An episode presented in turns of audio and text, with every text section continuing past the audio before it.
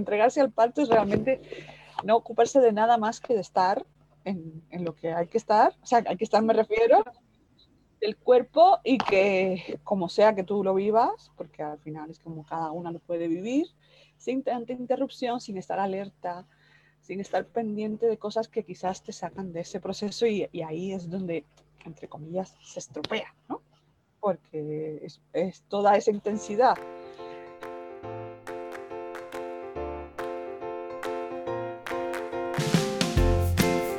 Hola, hola, esto es Planeta Parto, el podcast en el que hablo con mujeres sobre sus relatos de parto y la manera única en la que alumbraron a su bebé. Aquí vas a encontrar una biblioteca de relatos de parto que te van a ayudar a saber lo que es un parto normal, lo que puedes esperar, lo que puedes exigir y cómo puedes prepararte para tener una experiencia positiva. Yo soy tu anfitriona, Isabel Anthony médico de formación, emprendedora, mamá de tres niños y activista a favor del parto respetado. Suscríbete al podcast y acompáñame cada semana para oír relatos emocionantes, conmovedores e informativos que te ayudarán a conocer y vivir el parto de otra manera. En el episodio de hoy tengo conmigo a Janet Rodríguez, que dio a luz a su primera hija, Violeta, en noviembre de 2008 y a su segunda hija Adriana unos años más tarde. Grabamos este episodio cuando estaba en la recta final de su tercer embarazo, con un bebé que nació en febrero de 2021. En este episodio nos cuenta sus primeras dos experiencias muy distintas entre sí y cómo siente que cada una de ellas le ofrecieron una lección vital muy importante.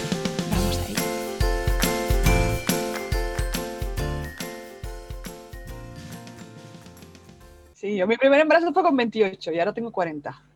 Entonces, noche al día.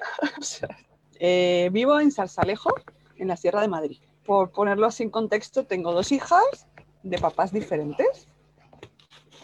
digamos que mi hija mayor fue de una pareja anterior y mi hija pequeña y, este bebé que está por nacer. Sí, porque estás ahora esperando el tercer bebé. Son de un segundo papá, o sea, de un segundo me refiero a una, segunda relación que he tenido más duradera en mi vida. y, bueno, interesante también esa mm, mezcla porque también, bueno, mi pareja actual también me aportó una hija de su pareja anterior, entonces en realidad somos una familia de cinco. De momento que vamos a ser seis en nada, porque debo salir de cuentas para finales de febrero.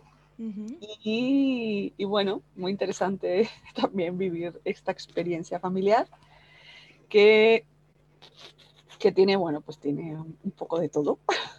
Y por supuesto también que nuestras mayores estamos en custodias compartidas, entonces salen de casa, digamos que no están el 100% del tiempo aquí, aunque en mi caso mi hija mayor está más tiempo conmigo que con su papá, Normalmente estamos intentando hacerlo casi a la mitad.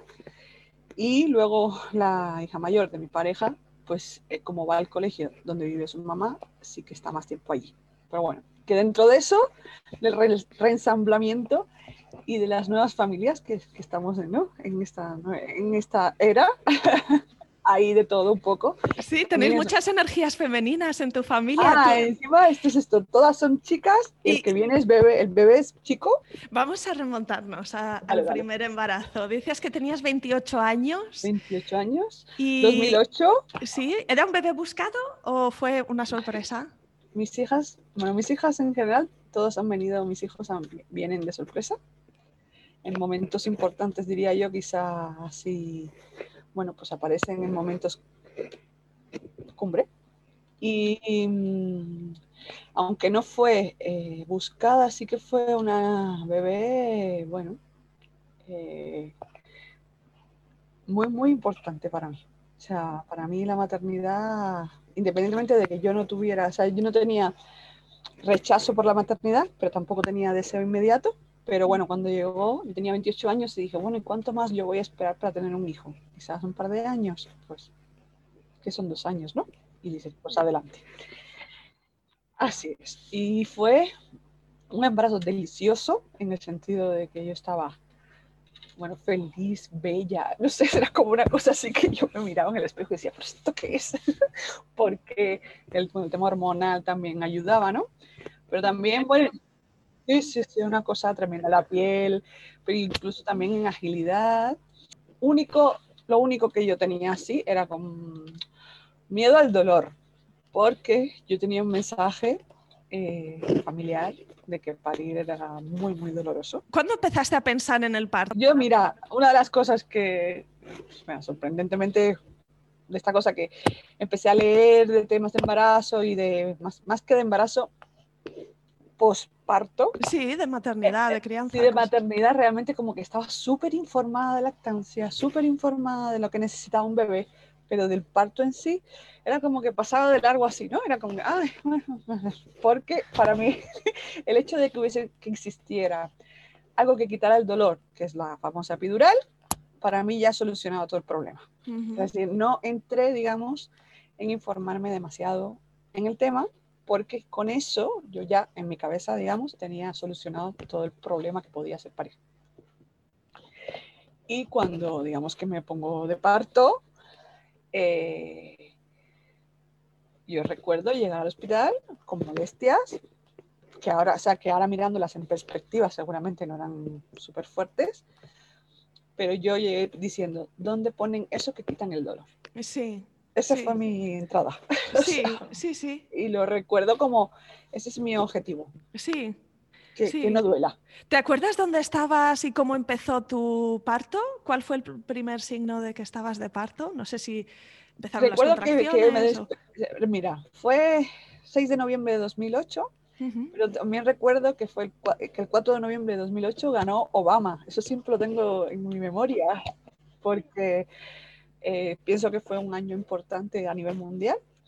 Y recuerdo esta cosa de los insomnios previos, que ya tienes un poco de contracciones, que empieza el cuerpo a molestar un poco, eh, como de dándote avisos, ¿no? De que te acerca. Sí, estabas intranquila, ¿no? Por dentro había algo cocinando.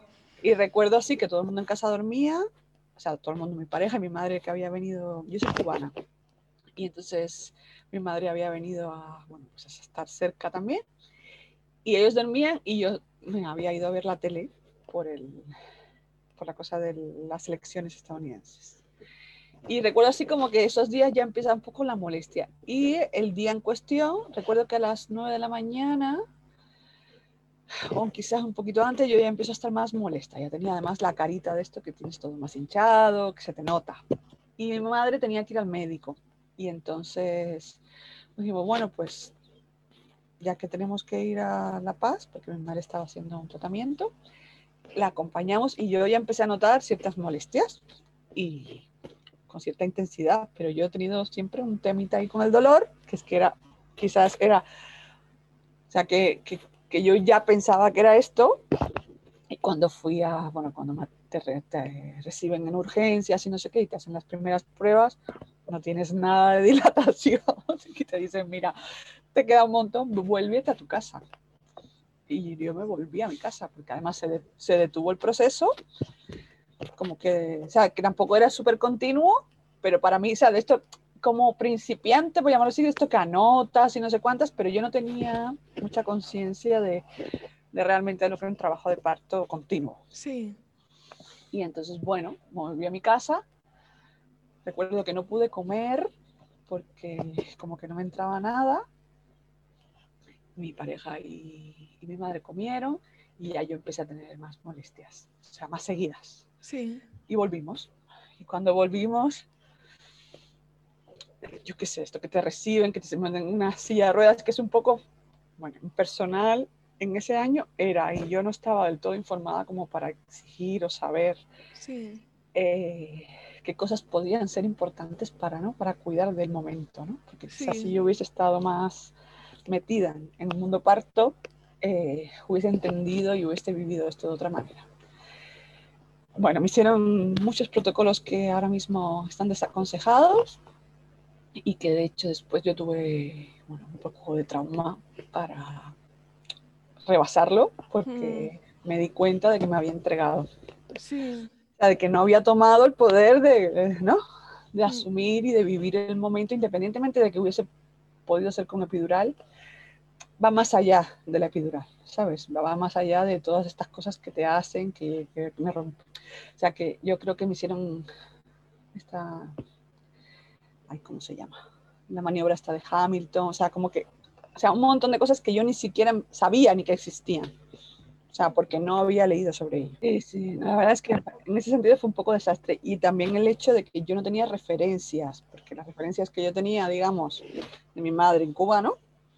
Como que nunca había hablado de parto con nadie. Ah, me, doy, me, doy cuenta, ¿no? Después que ese, ese tema no es un tema que yo hubiese tratado ni con amigas, ni con gente cercana. Y la referencia que yo tengo es de algo que duele mucho, mucho, mucho, mucho, mucho, tanto que, que es horroroso. Y cuando te, de hecho, cuando me van a poner el epidural, viene un anestesista cubano, o sea que encima es como todo cordial, alegre, deja de doler.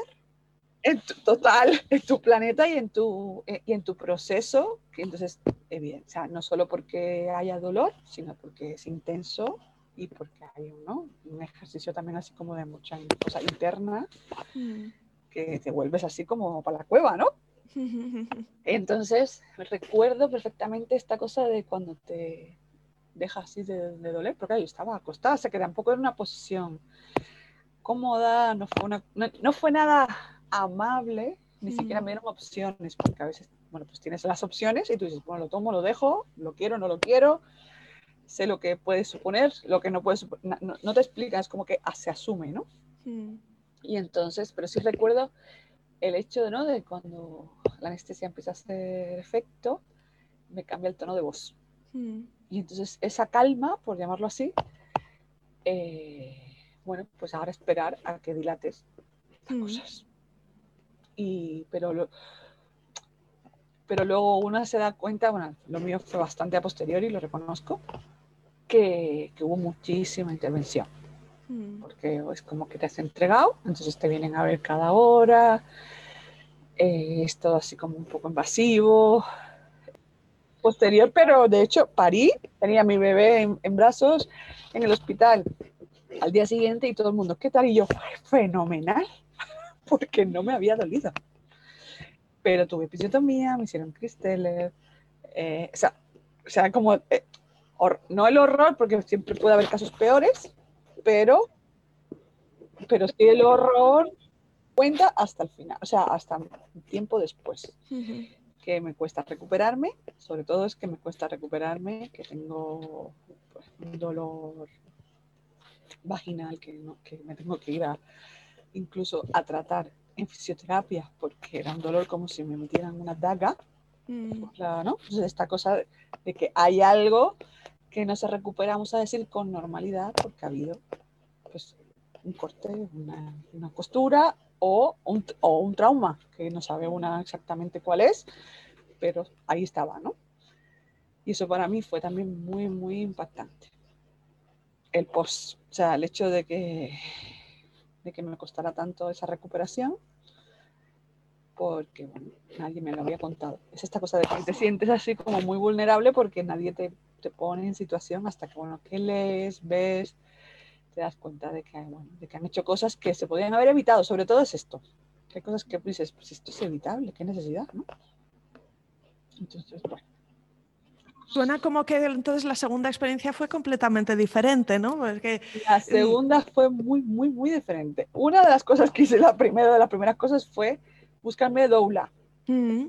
Porque el miedo estaba ahí, digamos, como que siempre se, ¿no? Como que se, se me activa y, otro de los temas es como que yo sentía que, que quería que mi pareja pudiera tener una, una, participación activa y a su vez en su lugar. Entonces, creo que una doula en este, en este sentido eh, son muy buenas acompañantes también para colocar al papá, ¿no? Porque si no, una tampoco está, como que una no tiene por qué estar ocupándose de cosas más que de parir. Y esto es algo que, si nos están escuchando es como que entregarse al parto es realmente no ocuparse de nada más que de estar en, en, lo que hay que estar, o sea, hay que estar me refiero, del cuerpo y que como sea que tú lo vivas, porque al final es como cada una lo puede vivir, sin tanta interrupción, sin estar alerta, sin estar pendiente de cosas que quizás te sacan de ese proceso y, ahí es donde, entre comillas, se estropea, ¿no? Porque es, toda esa intensidad que hay gente que puede asociarla con un dolor físico, incluso puede amainar justamente porque tú estás ahí metida, ¿no? En, lo que es. Si no hay distracciones, me refiero con esto, a que te estén haciendo preguntas, a que, a que te estén por ejemplo, midiendo a ver cómo va la dilatación, ¿no? Cosas de esas, ¿no? Como que realmente tú no deberías estar más que, eh, o sea, yo, yo pienso que es muy, pues en mi caso, para mí es muy importante sentirme acompañada, pero yo recuerdo mandar a callar a mí, o sea, es como que no, ni habléis, o sea, no quiero saber nada. o sea, recuerdo, em, ahora te cuento un poquito más de mi segundo parto, pero tengo así la imagen de un momento así de estos heavy y ya de, que queda poco, si es que lo que yo quiero que estéis, porque de algún modo me ayudáis, mi pareja, porque me, me sostiene de la mano, y si necesito, ¿no? Volcar por ahí mi, bueno, pues la intensidad, pues me ayuda.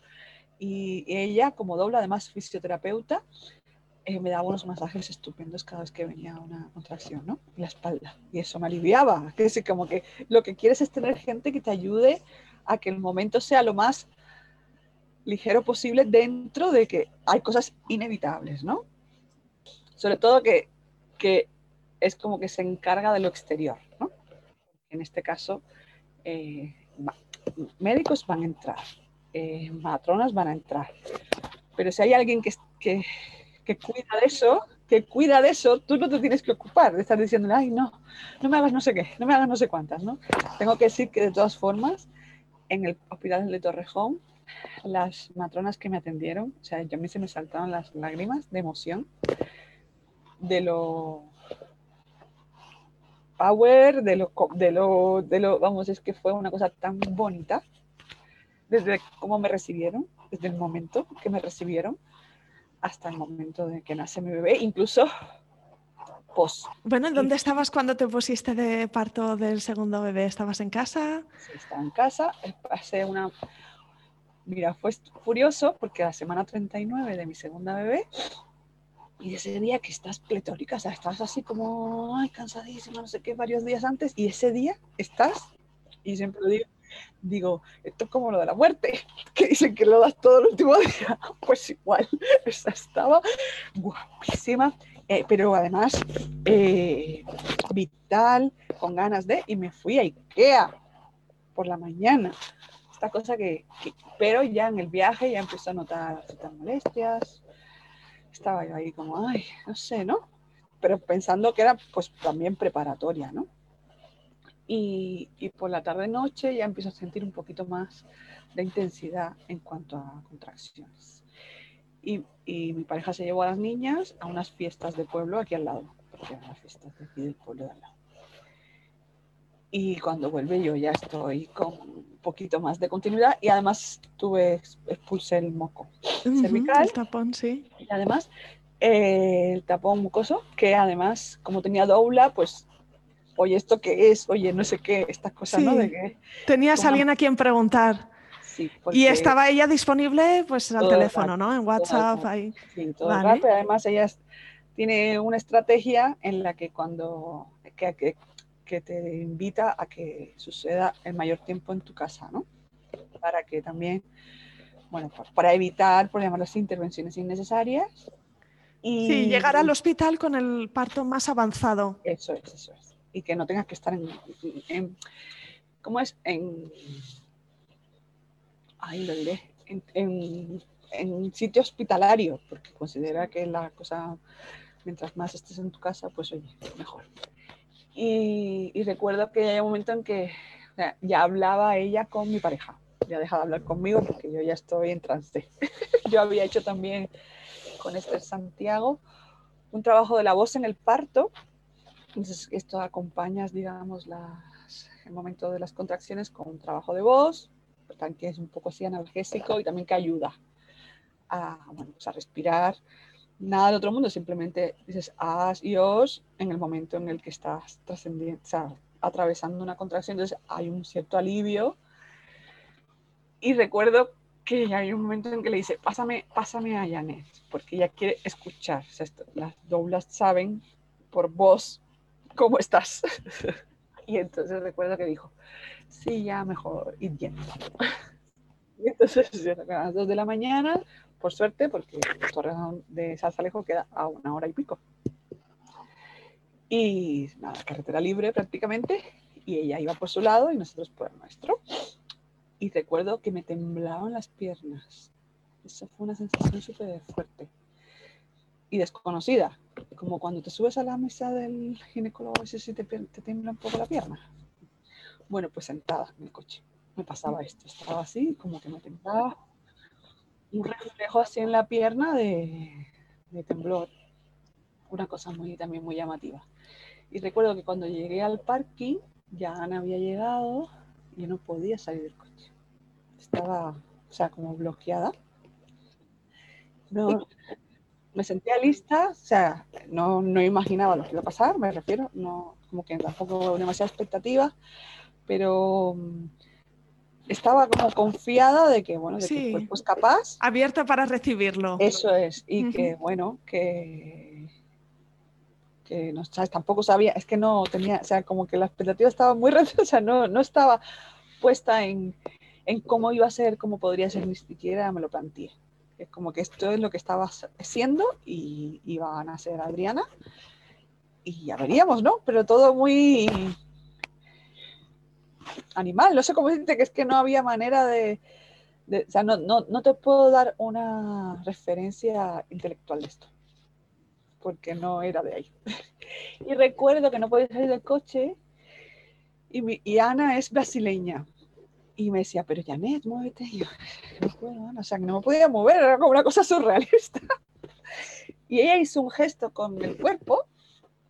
A mí me gusta mucho bailar y ella también. Y no sé qué hizo, que eso fue lo que me impulsó a moverme.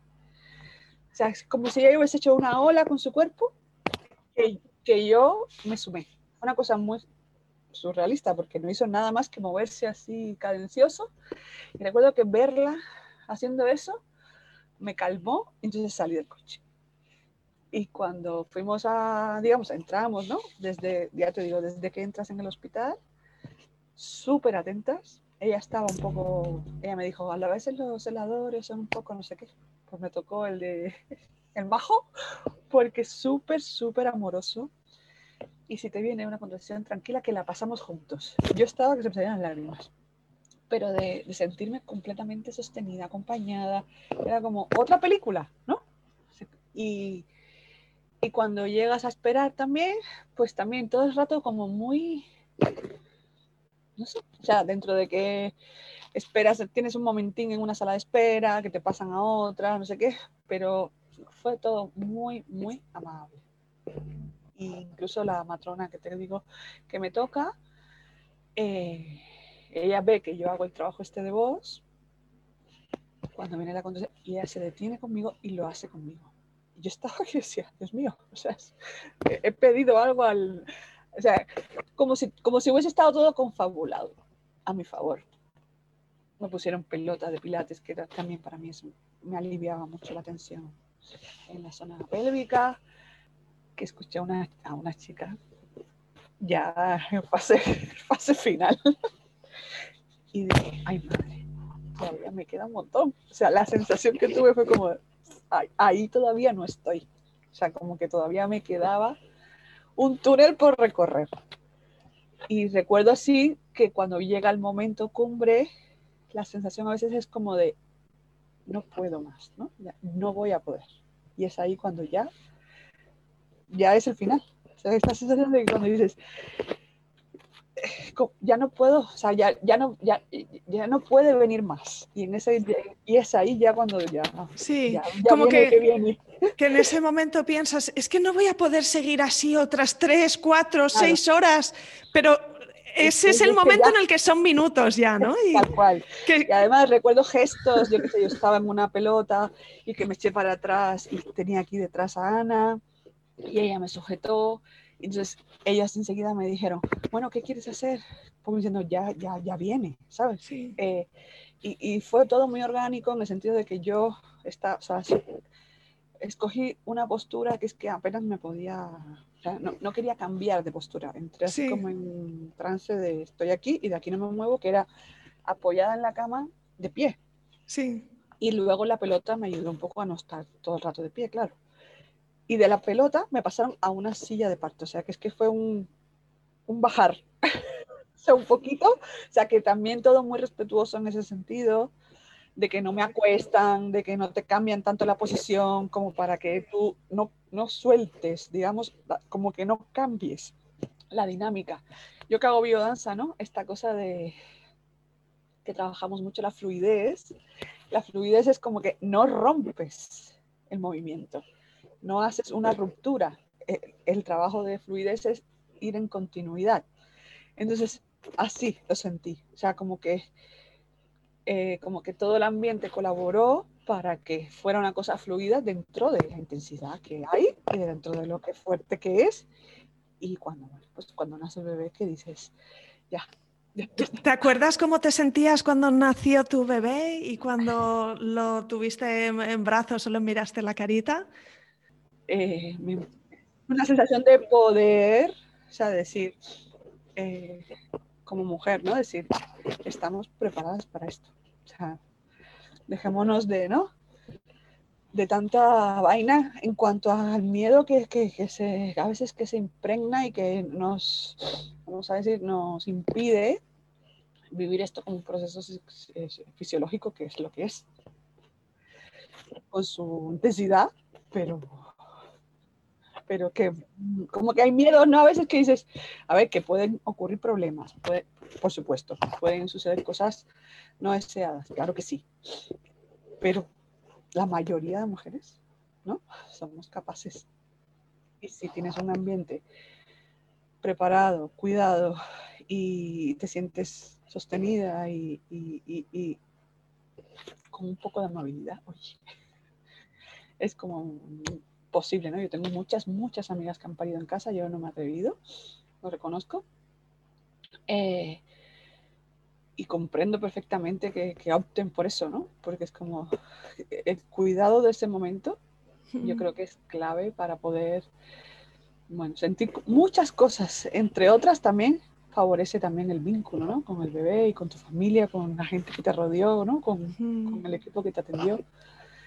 Y bueno, esas han sido mis dos experiencias. A ver, esta tercera que, que tiene su carguita, lo reconozco, de miedos y de... Cada una tiene su propia vivencia y que es importante hacerla de una, ¿no? Como que sea como sea que venga, será perfecta tal y como es, porque si no es, si no es perfecta, digamos, en cuanto a protocolos, sí que es perfecta para el momento en el que esté. Entonces, eso me parece esencial porque yo de mi primer embarazo, de mi primer parto, aprendí un montón. Dentro de que ha habido cosas que no eran bonitas, soy la mujer que soy hoy y, de que he podido, eh, eh, después le pude dar a mi hija un montón gracias a eso que viví.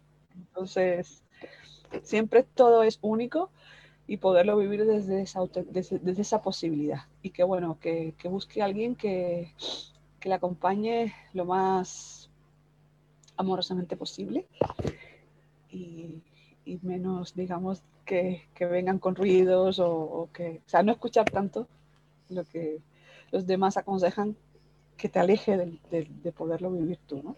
Mm. Eso para mí sería lo más importante. Eh, bueno, yo creo que en la segunda fui yo más protagonista y eso hace que, que, el dolor, que incluso las secuelas, ¿no? Porque después está que cuando tienes al bebé, pues también hay sus achaques, ¿no? Esta cosa del que duele un poco el cuerpo, que, pero incluso eh, yo tengo, tengo una foto, ¿no? De recién parida del segundo. Y, la cosa de la oxitocina natural, eh, eh, cómo estás de despierta quizás, o cómo estás de presente tras un, tras un parto, ¿no? En toda regla.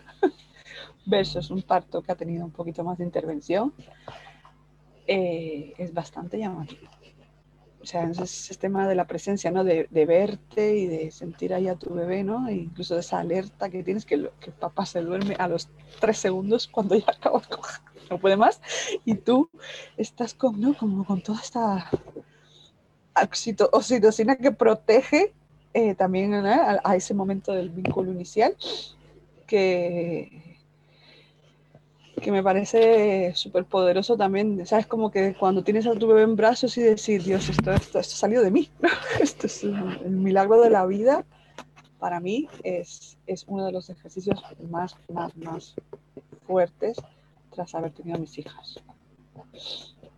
Tenerlas así, ¿no? Y decir, Dios, esto estaba aquí dentro, ¿no?